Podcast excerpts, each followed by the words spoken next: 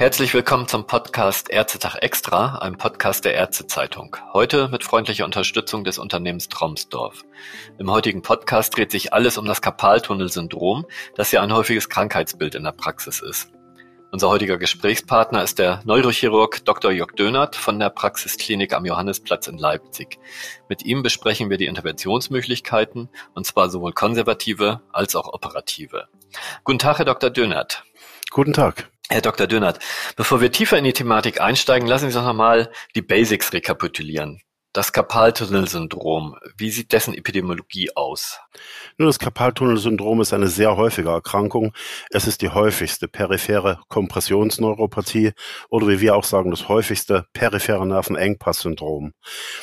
Die Prävalenz der Erkrankung liegt bei mindestens 10 Prozent und die Inzidenz wird pro Jahr circa auf drei pro 1000 geschätzt. Die höchste Prävalenz liegt dabei bei den 40 bis 60-Jährigen. Frauen sind häufiger betroffen als Männer. Neben der Epidemiologie möchte ich kurz noch einmal verdeutlichen, worum es sich bei dem sogenannten Karpaltunnel eigentlich handelt. Es handelt sich um einen knöchern bindegewebigen Kanal im Unterarm, Handwurzel, Hohlhandbereich, durch den im Wesentlichen die Beugesehnen und der Nervus medianus ziehen. Wenn sich ein Ungleichgewicht zwischen der Weite dieses Karpalkanals und dem Volumen seines Inhaltes herausbildet, so kommt es zu einer Druckschädigung des Nervus medianus und der macht die typischen Symptome des Karpaltunnelsyndroms. Okay, was sind denn die möglichen Ursachen, dass es im Karpaltunnel eng wird? Die häufigsten Ursachen sind eine Volumenvermehrung. Diese geschieht am allerhäufigsten durch Überlastung. Diese Überlastungen können berufsbedingt sein oder sie können durch intensive oder ungewöhnte manuelle Tätigkeiten geschehen. In einem solchen Fall kommt es dazu, dass wie bei einer Sehenscheidenentzündung es zu einer Flüssigkeitseinlagerung entlang der großen Beugesehnen kommt und deshalb eine Volumenvermehrung im Kanal eintritt. Einen ähnlichen Effekt haben auch stoffwechselbedingte Erkrankungen und hormonelle Erkrankungen. An Platz eins zu nennen ist dabei der Diabetes mellitus oder Schilddrüsenfunktionsstörungen, aber auch während der Schwangerschaften kommt es zu so einem Anschwellen der Beugesehnen. Und wenn man jetzt die zweite Seite der Medaille betrachtet, so ist es ja nicht nur die Möglichkeit der Volumenvermehrung in einem festen Kanal, sondern auch die Möglichkeit einer Einengung des Kanals, in dem die knöchernen oder bindegewebigen Strukturen größer werden. Klassiker sind Gelenkganglien, arthrotische Veränderungen, aber auch vorübergehende Schwellungen im Rahmen von Traumata oder Zustände nach Frakturen. Es gibt in seltenen Fällen auch Amyloidosen als eigenständige Erkrankung, die sich mit einem Karpaltunnelsyndrom manifestieren können. Aber das ist nicht die häufigste Ursache. Okay, danke. Soweit zu den Ursachen. Wie äußert sich denn ein Karpaltunnelsyndrom? Was sind denn erste Hinweise? Was sind die Symptome? Die allerersten Hinweise, die die Betroffenen beklagen, ist ein Einschlafen der Hände. Oder der Hinweis, es ist so, als würden meine eingeschlafenen Finger wieder aufwachen. Das kribbelt ganz stark.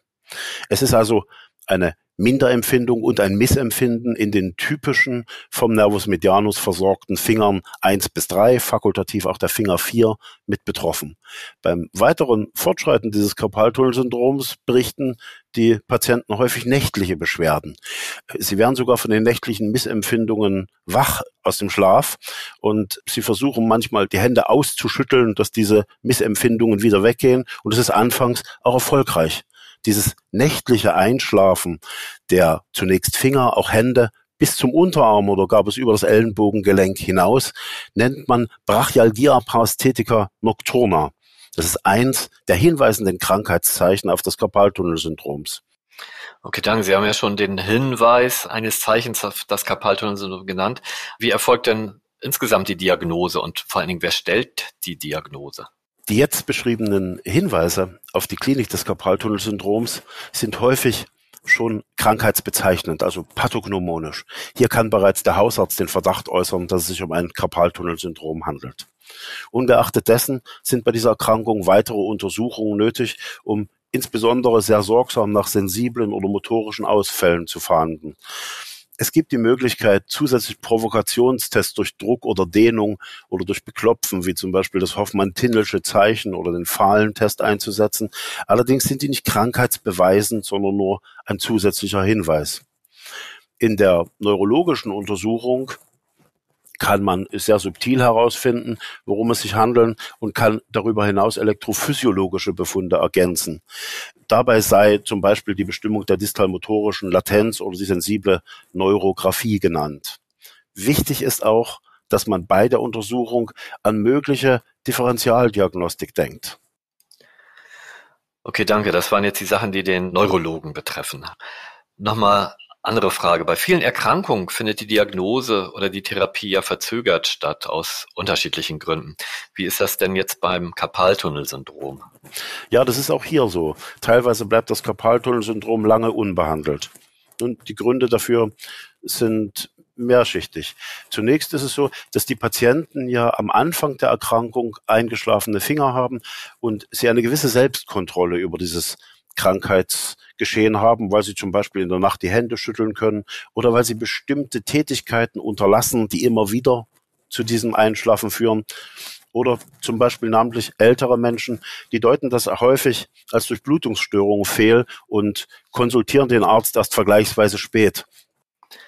Okay, jetzt haben wir über Symptome und Ursachen der, ich sag mal, Enge im Tunnel gesprochen. Lassen Sie uns doch nochmal über das Licht am Ende des Tunnels reden. Also welche Interventionen sind da möglich? Also ich denke da als erstes an der Handschiene, aber was gibt es darüber hinaus? Ja, dieser Hinweis ist ein sehr wichtiger. Je frühzeitiger wir Kenntnis vom Vorhandensein eines Karpaltunnelsyndroms bekommen, umso frühzeitiger können wir auch qualifiziert therapeutisch reagieren. Die Verordnung der nächtlichen Handschiene ist häufig ausreichend, um die Symptome gut zu kontrollieren, wenn wir am Beginn der Erkrankung sind. Es kann aber auch sein, dass es damit allein nicht gelingt und auch dann muss nicht sofort aggressiv interveniert werden. Es gibt die Möglichkeit, gezielte Infiltrationen durchzuführen. Dafür gibt es auch eine gute wissenschaftliche Expertise, insbesondere für die Infiltration von Corticoiden und lokalen Anästhetika.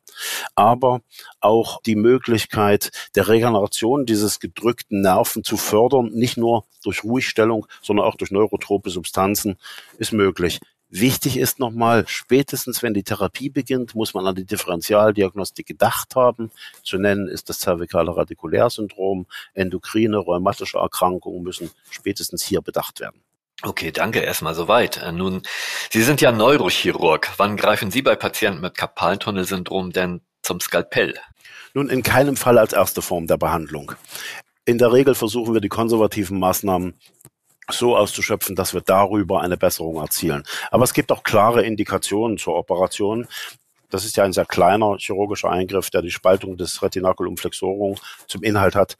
Die wird dadurch gegeben, dass anhaltende sensible oder motorische Ausfallserscheinungen vorhanden sind oder dass die schmerzhaften Parästhesien, unter denen der Patient leidet, auch durch konservative Behandlung nicht gut gebessert werden können.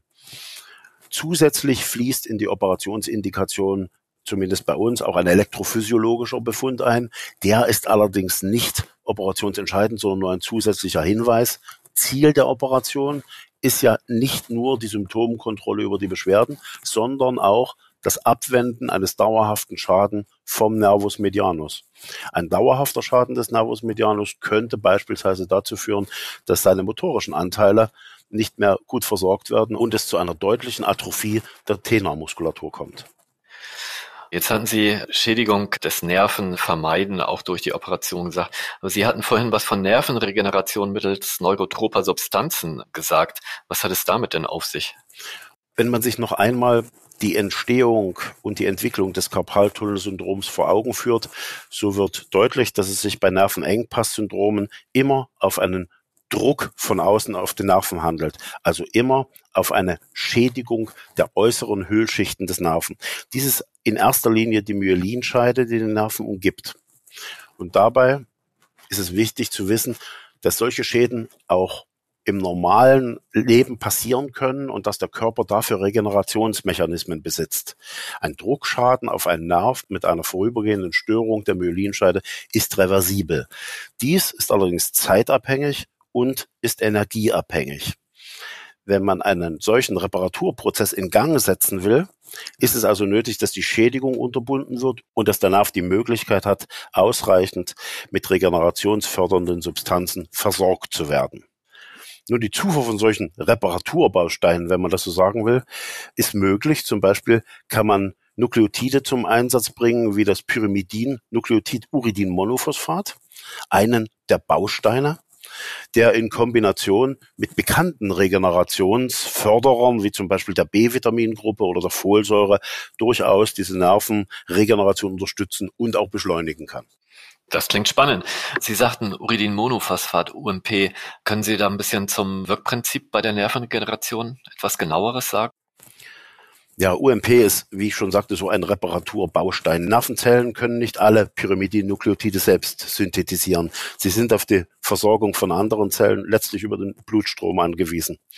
Diese Bausteine, die wir da zur Verfügung stellen, sind als Uridin-Monophosphat sowohl für den Aufbau der Ribonukleinsäure zuständig, die ja wiederum Voraussetzung für Proteinbiosynthese und ausreichende Enzymausstattung ist, was letztlich wieder die Voraussetzung dafür ist, dass die Möglichkeit überhaupt besteht, geschädigte Nerven zu reparieren und eine sogenannte Remyelinisierung der Nerven in Gang zu setzen. Die Zufuhr von Uridinmonophosphat in der Nervenregeneration ist gut durch Studienlagen belegt. Okay, Sie hatten jetzt die Kombination angesprochen aus Uridinmonophosphat, Folsäure und Vitamin B12. Das ist ja Keltican Forte. Ist das verschreibungspflichtig, dieses Produkt? Keltican Forte ist zugelassen als Lebensmittel für besondere medizinische Zwecke und daher frei verkäuflich in der Apotheke erhältlich. Wichtig ist daran zu denken, dass die Regeneration ein zeit- und energieabhängiger Prozess ist. Man muss also zügig beginnen Bausteine zur Verfügung zu stellen und man muss sie über einen gewissen Zeitraum einnehmen. Eine Sofortwirkung, wie zum Beispiel bei einem Energetikum, kann man nicht erwarten. Die Anwendung, die in Studien untersucht wurde, sind in dem Studiensetting auf 60 Tage festgelegt gewesen. Wir wissen aus dem klinischen Alltag, dass mindestens vier Wochen nötig sind, um solche Regenerationsprozesse gut in Gang zu bringen. Das heißt, die Patienten müssen ein wenig geduldig sein. Danke sehr. Ja, Herr Dr. Dönert, zum Abschluss unseres Podcasts fassen Sie doch bitte die wesentlichen Botschaften für unsere Hörer zusammen. Das Carpal-Tunnel-Syndrom ist die häufigste periphere Kompressionsneuropathie. Es ist ein Nervenengpass-Syndrom des Nervus medianus und äußert sich in typischen Symptomen in den Händen und Unterarmen der Patienten. Diese typischen Symptome sind krankheitshinweisend, sodass die Diagnose sehr frühzeitig schon nach dem klinischen Bild gestellt werden kann. Neben der Stellung der Verdachtsdiagnose ist es nötig, wichtige differentialdiagnostische Aspekte mit einzubeziehen und es ist nötig, weitere Untersuchungen durchzuführen, wie klinische Untersuchungen und neurografische Messungen. Die Therapie dient immer dazu, den Nervus medianus entweder aus seiner Engstelle zu befreien oder weitere Schäden von ihm abzuhalten. Die Therapie des Karpaltunnelsyndroms ist in erster Linie konservativ. Gute wissenschaftliche Erkenntnisse gibt es auch für die Corticoid-Installation im Bereich und nur wenn der konservative Weg keine hinlängliche Besserung bietet, ist ein guter Grund für eine Operation gegeben. Neben der operativen Entlastung und der konservativen Therapie ist immer in Ergänzung die Möglichkeit gegeben, eine neurotrope Nährstoffkombination einzusetzen, die hier die Nervenregeneration unterstützt und fördert. Ja, Herr Dr. Dönert, dann sage ich ganz herzlichen Dank für das Gespräch. Ich danke Ihnen auch. Das war der Podcast zum Thema Karpaltunnelsyndrom. Die heutige Folge gehört zu einer dreiteiligen Podcast-Serie. In den anderen beiden Folgen geht es zum einen um Polyneuropathien, zum anderen um das Thema Rückenschmerz und wie Nerven daran beteiligt sind.